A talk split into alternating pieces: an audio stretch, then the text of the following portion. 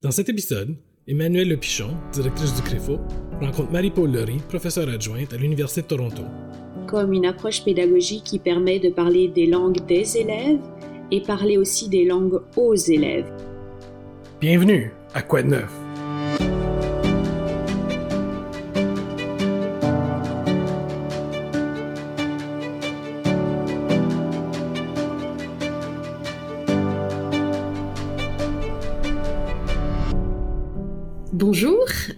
Aujourd'hui j'ai le grand honneur de recevoir le professeur Marie-Paul Laurie. Bonjour Marie-Paul, comment vas-tu aujourd'hui? Bonjour Emmanuel, ça va bien? Toi aussi? Ça va. Alors, euh, Marie-Paul, tu es professeure adjointe à l'Université de Toronto dans le département des études de langue du campus de Mississauga.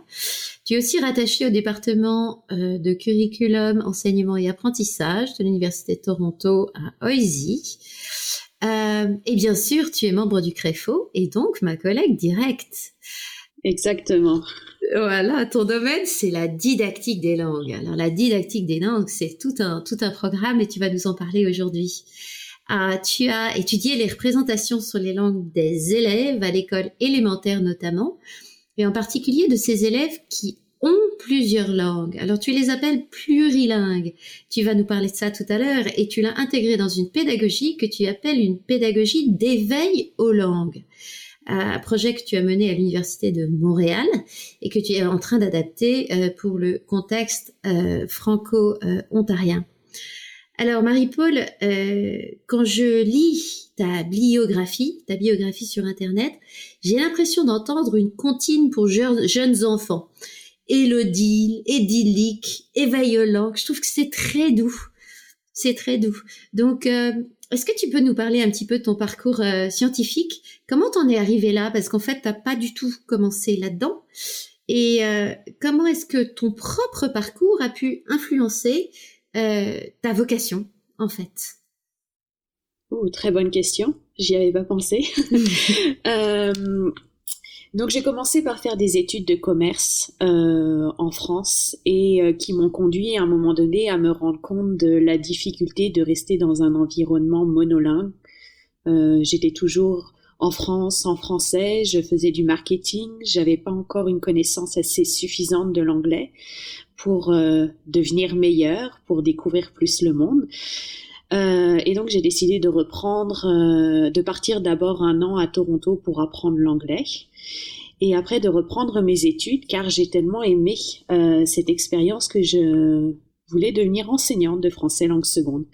Donc c'est là où j'ai repris mes études à l'université René Descartes à Paris et j'ai fait un programme d'échange avec l'université de Montréal.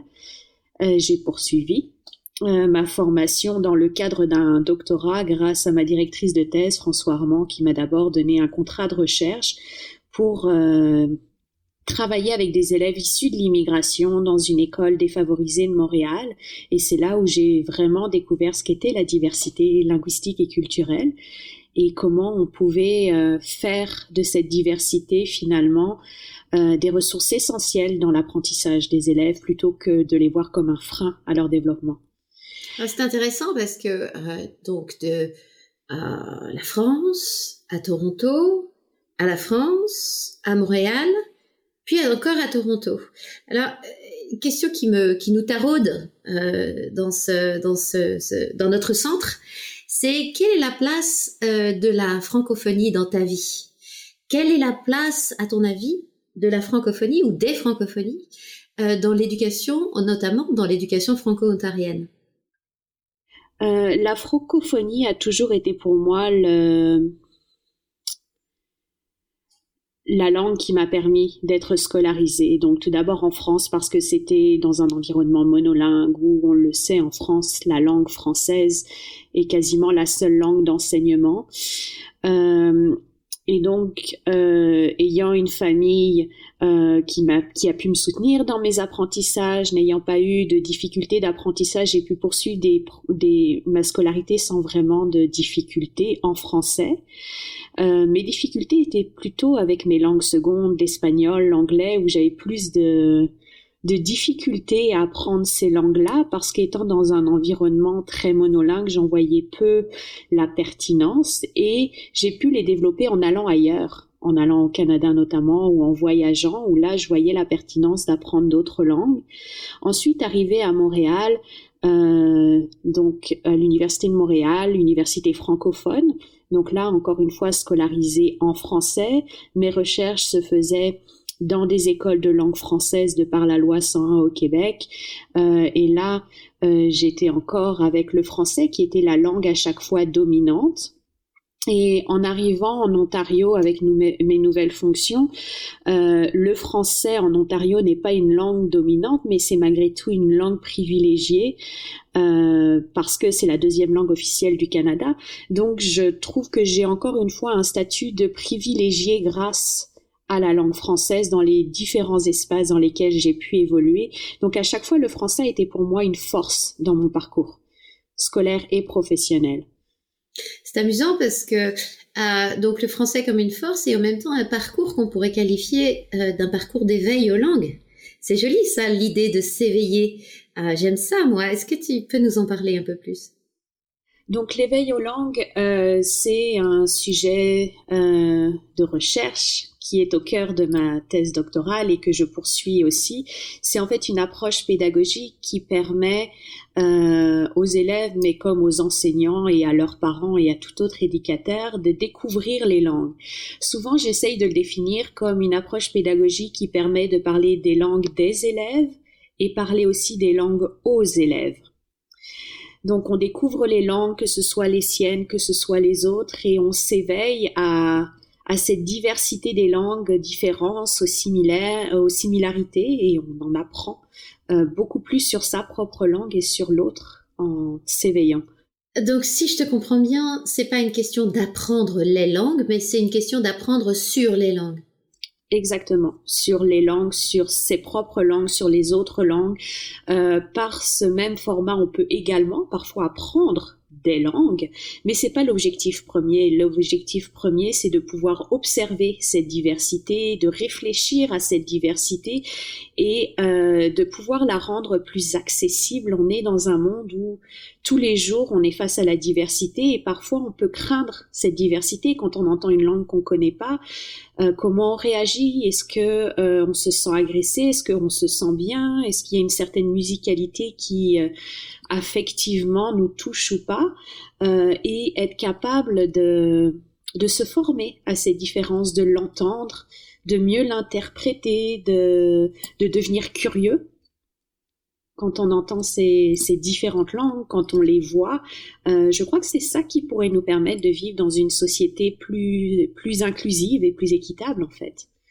C'est amusant parce que je réalise, parce que là, je, on suit votre parcours, on suit ton parcours, hein, euh, pas à pas.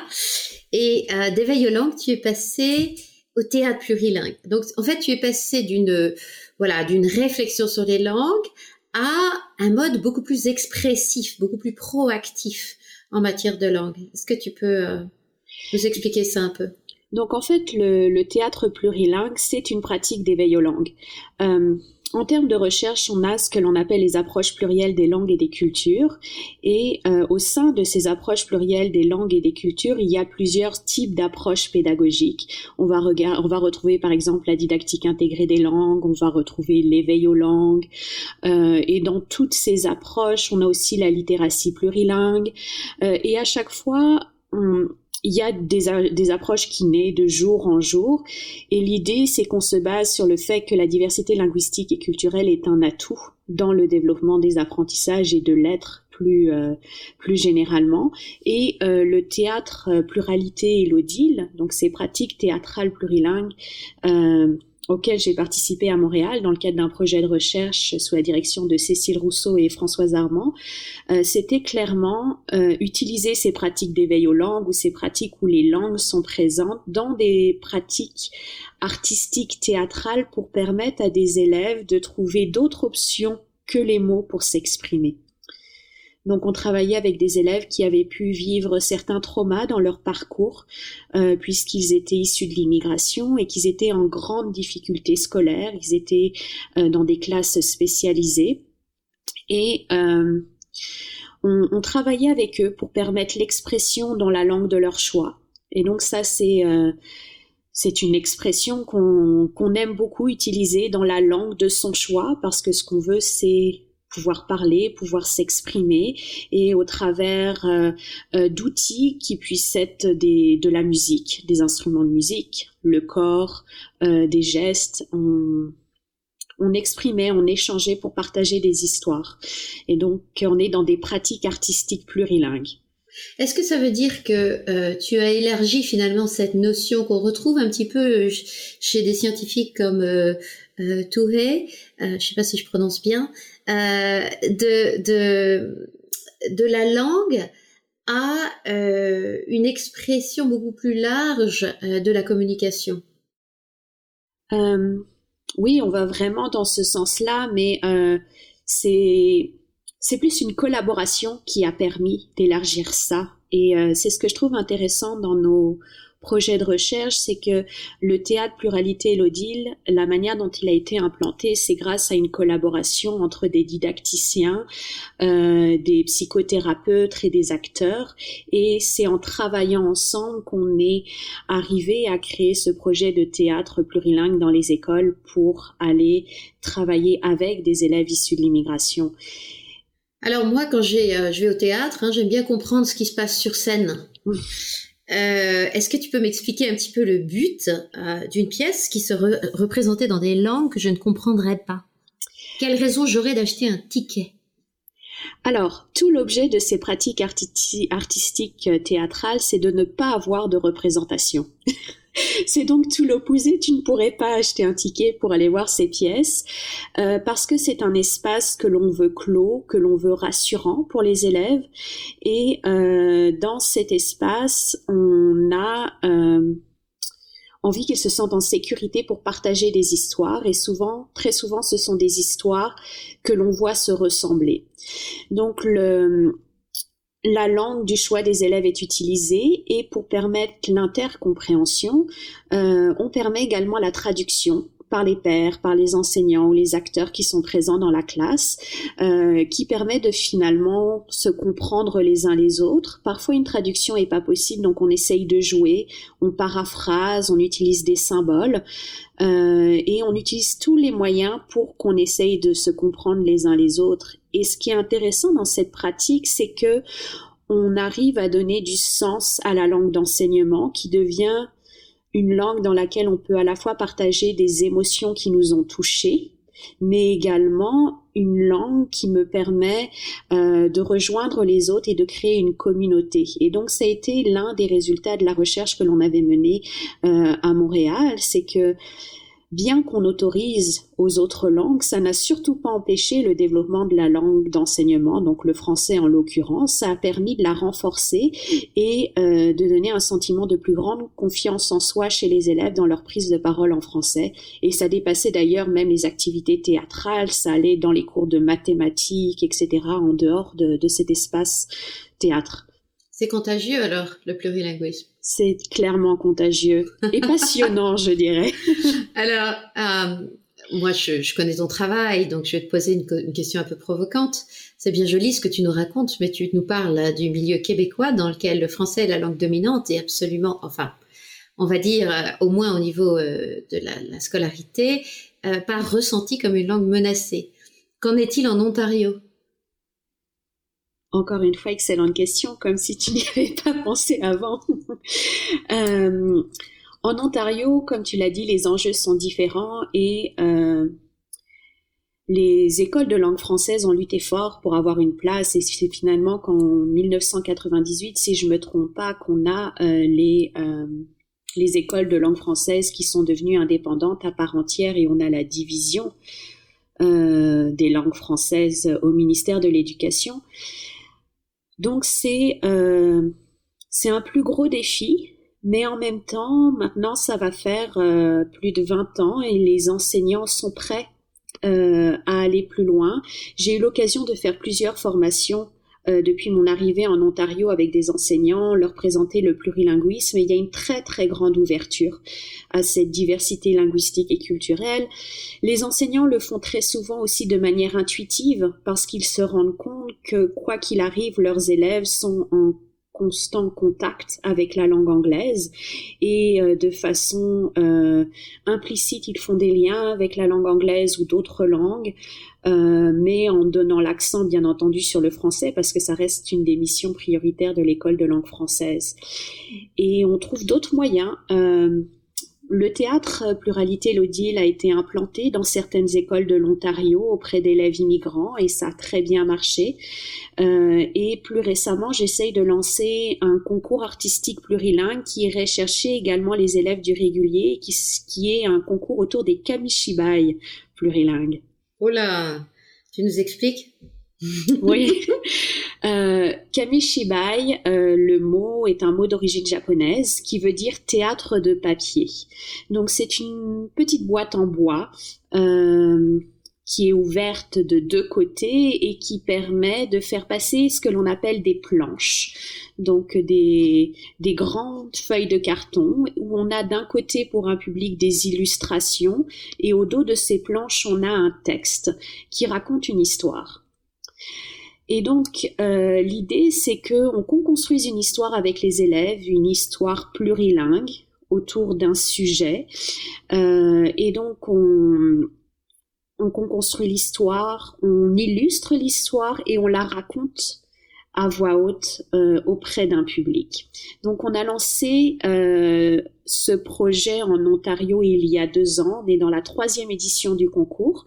Euh, malheureusement, l'année dernière, bien qu'on ait eu beaucoup d'inscriptions, presque 40 enseignants qui ont voulu participer, la pandémie Covid-19 a mis en question le concours. Donc on a préféré attendre et relancer au mois de septembre avec plusieurs instructions qui permettraient éventuellement aux enseignants de faire ce projet en ligne avec les élèves si jamais on devait rester à la maison un peu plus longtemps. Merveilleux, donc on communiquera le lien vers le concours euh, sur le site du CREFO, bien entendu. Alors je voudrais revenir un petit peu à des à, quelque chose de plus théorique, c'est-à-dire qu'on est passé d'approche d'éveil aux langues à, et je vois bien, je l'entends bien quand, quand tu parles, à des approches plurilingues. Et puis d'approche plurilingue, on passe à des pratiques.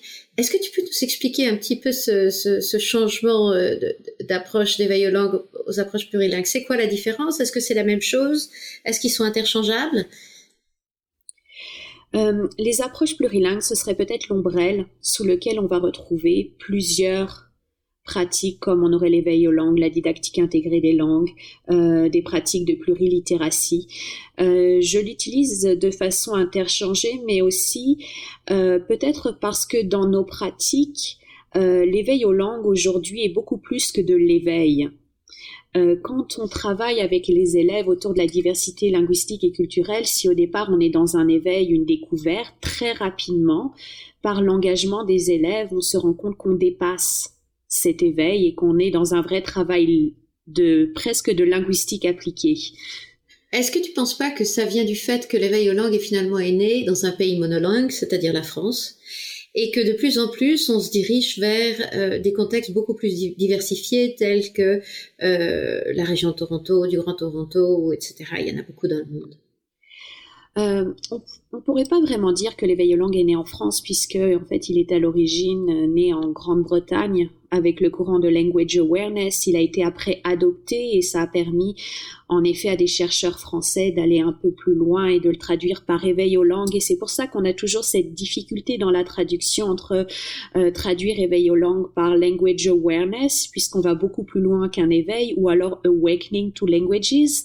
Donc on est toujours dans des c'est difficile euh, de pouvoir aller euh, dans la traduction.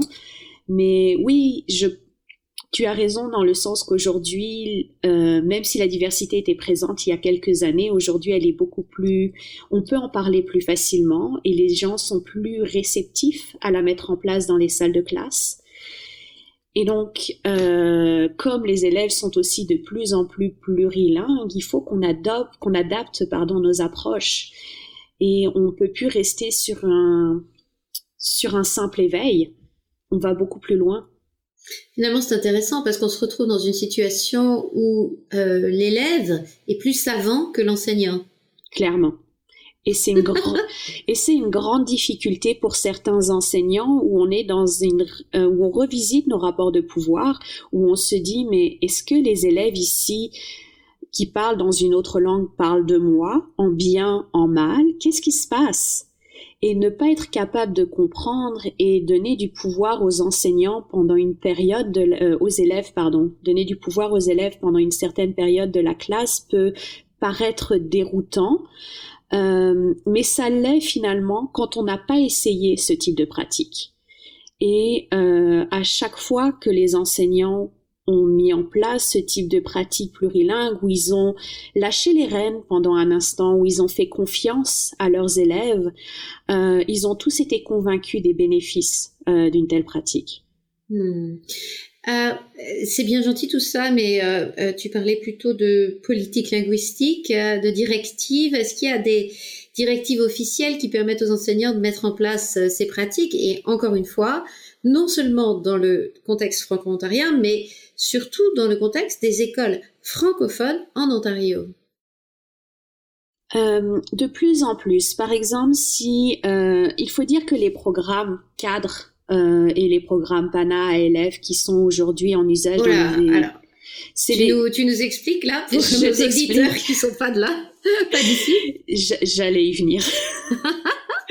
Donc, dans les écoles de langue française de l'Ontario, on va utiliser plusieurs programmes. Donc, au régulier, on a les programmes cadres, euh, que ce soit en français, euh, que ce soit en histoire, que ce soit en sciences. Et on a également pour les élèves issus de l'immigration euh, les programmes PANA et les, les programmes ALF pour l'apprentissage de la langue française. Tous ces programmes sont relativement anciens. Par exemple, les programmes pour les élèves issus de l'immigration datent de 2009. Euh, et euh, le plus récent des programmes qui soit sorti actuellement dans le cadre des programmes cadres, c'est euh, le programme du jardin d'enfants, de l'école maternelle et du jardin d'enfants en 2016. Et dans ce programme, on a tout un espace qui évoque la nécessité des familles de conserver leur langue maternelle et de continuer à lire dans les langues d'origine des élèves.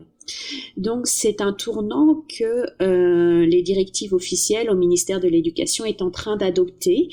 Et euh, clairement, je pense que les prochains programmes, je suis vraiment très confiante dans le fait que les prochains programmes vont explicitement favoriser cette mise euh, cette mise en perspective des langues comme un atout pour les élèves et permettre des pratiques de translanguaging, donc de passer d'une langue à l'autre et de s'appuyer sur toutes nos ressources pour mieux apprendre le français.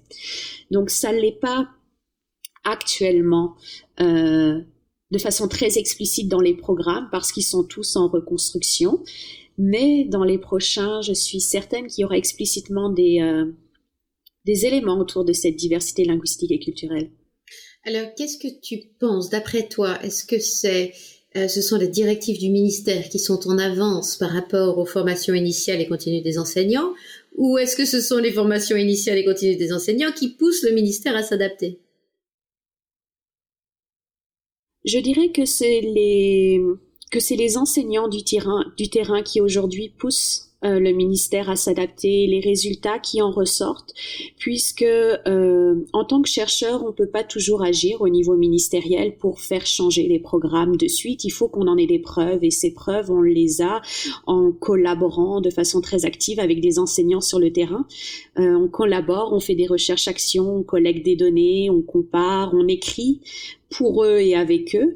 Euh, et c'est à partir de ces résultats que le ministère peut prouver la nécessité d'un changement de curriculum.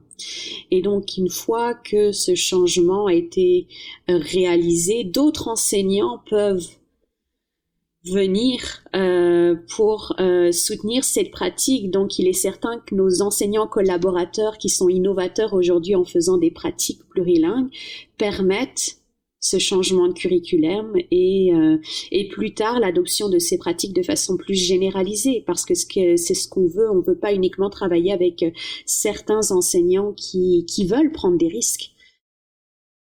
C'est ça. Nous, on voit, on voit que, en tout cas, ça a beaucoup de succès. On le voit très bien au Créfo parce que tes cours sont toujours très pleins. Alors, Marie-Paul, euh, je voudrais te poser une question. euh, quel est, peut-être un peu plus, si tu veux prendre un peu de temps pour réfléchir, c'est d'accord, quel est ou quels sont les chercheurs qui t'ont le plus inspiré euh, au niveau de, ton orientation scientifique et est-ce que tu peux nous dire pourquoi? Clairement, je dirais ma directrice de thèse parce que sans elle, je n'aurais jamais fait de recherche. On s'est rencontrés dans un cours où elle avait fait euh, un séminaire et elle m'a dit viens voir, j'aurais de faire faire partie d'un projet de recherche et c'est grâce à elle que j'ai découvert ce qu'était la recherche. Je ne savais pas ce que c'était, je voulais devenir enseignante de français langue seconde et elle m'a ouvert un tout autre univers. Et donc, euh, oui, je pense que c'est grâce à Françoise, Françoise Armand, euh, a été un modèle scientifique euh, incroyable, ainsi que Diane Dagenet, qui a beaucoup aussi travaillé sur les minorités linguistiques et l'éveil aux langues. Je pense que ce ont été mes, euh, mes deux idéaux euh, de recherche pour euh, faire avancer ma carrière. Deux chercheuses québécoises, c'est ça? Euh, Françoise est à Montréal. Oui, les deux chercheuses québécoises et maintenant euh, Diane Dagenet, je pense qu'elle est dans l'Ouest canadien. D'accord. Merci. Comment est-ce que tu définirais la diversité dans ta vie? Ah, et dans ton travail, bien entendu, puisque le travail euh, fait partie de votre vie. C'est une question qui prend plus de temps.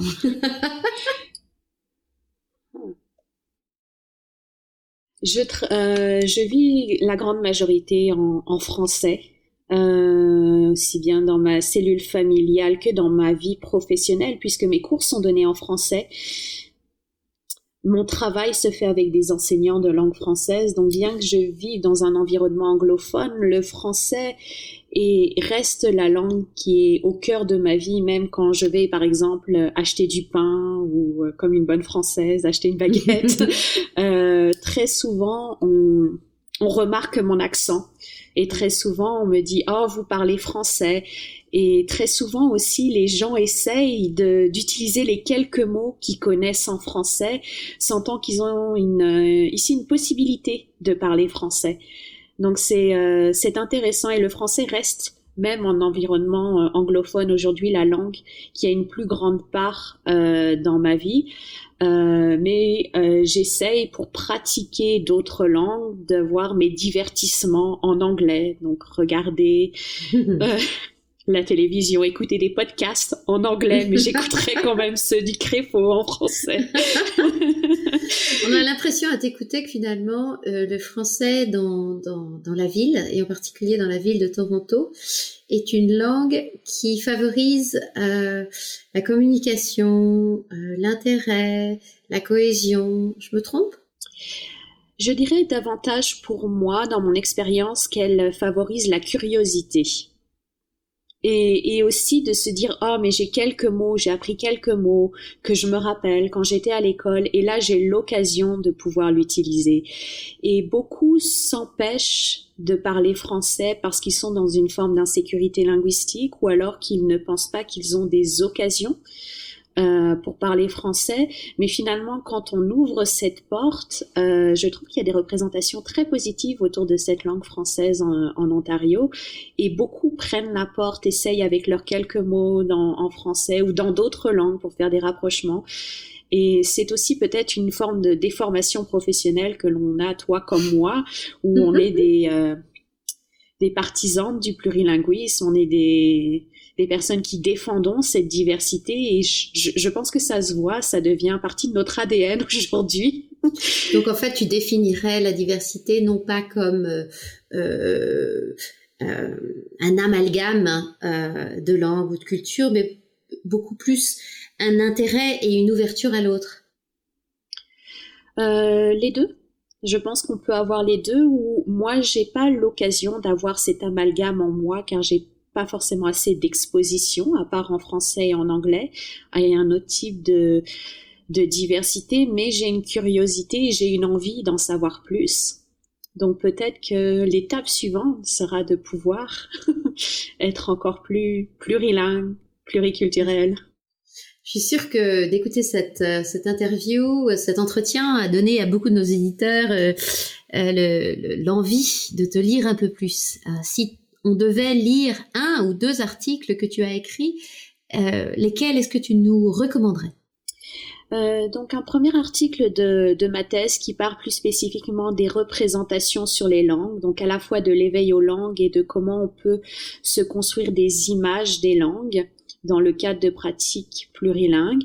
Euh, et donc c'est un article que j'ai écrit en collaboration avec Françoise Armand, euh, et donc qui parle des représentations sur les langues et de l'éveil aux langues. Je suis sûre qu'on mettra le lien euh, mm. à la suite du podcast. Et euh, un autre article va paraître dans un ouvrage qui est coordonné par euh, Joël Thibault et Carole Fleuret euh, et qui spécifiquement parle de comment on peut aller un peu plus loin en, en favorisant une collaboration linguistique et culturelle entre les différents acteurs éducatifs et que parler de diversité, vu si on veut que ce soit euh, une approche qui dure dans le temps, il faut que ça dépasse les murs de la salle de classe et qu'il faut que la direction d'école s'engage, que tout le personnel de l'école s'engage dans ce type de pratique.